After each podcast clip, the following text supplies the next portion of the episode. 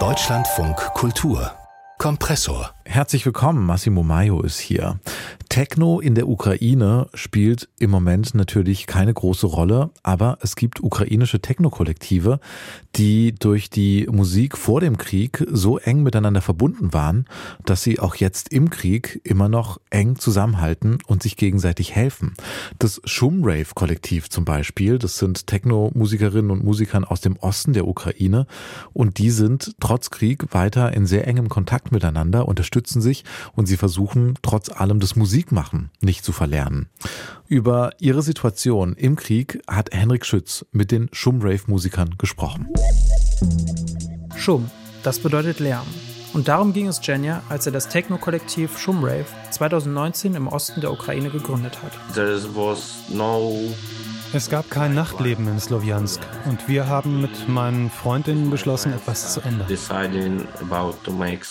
Den ersten Rave organisierten sie in einer alten Fabrik, nur wenige Kilometer von den russisch besetzten Gebieten entfernt.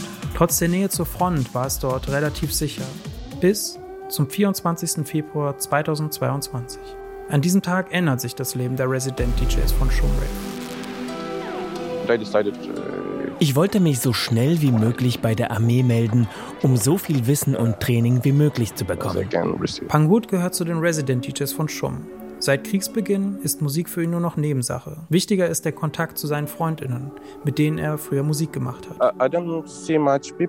Uh, ich sehe hier nicht viele Leute, wenn ich da arbeite, wo ich gerade arbeite. Ich hätte nicht gedacht, dass die Leute von Schum mir in diesem Moment am nächsten stehen würden. Über Telegram oder FaceTime bleiben sie in Kontakt. Wenn Pangut es schafft, dann baut er auf seinem Handy neue Tracks, um nicht alles zu verlernen. Denn das ist seine größte Angst, zu vergessen, wie man Musik macht. DJ Jim Dasher ist im Februar in Mariupol.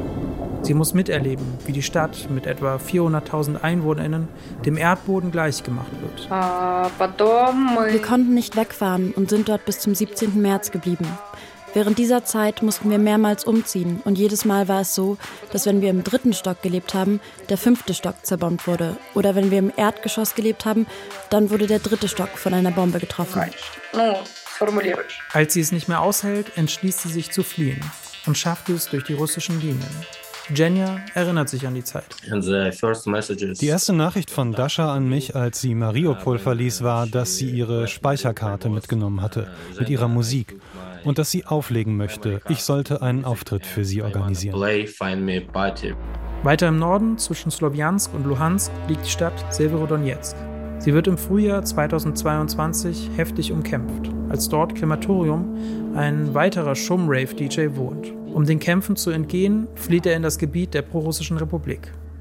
Dort wird er zusammen mit einem Freund von russischen Soldaten festgenommen. Wegen seiner vielen Tattoos glauben sie, dass er ein Nazi ist.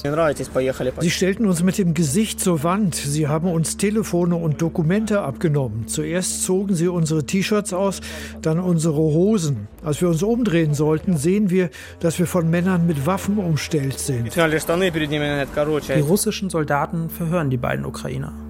Krematorium hört, wie sie seinen Freund mit Elektroschocks und Schlägen foltern. Nach fünf Stunden dürfen sie gehen. Krematorium und sein Freund beschließen zu fliehen.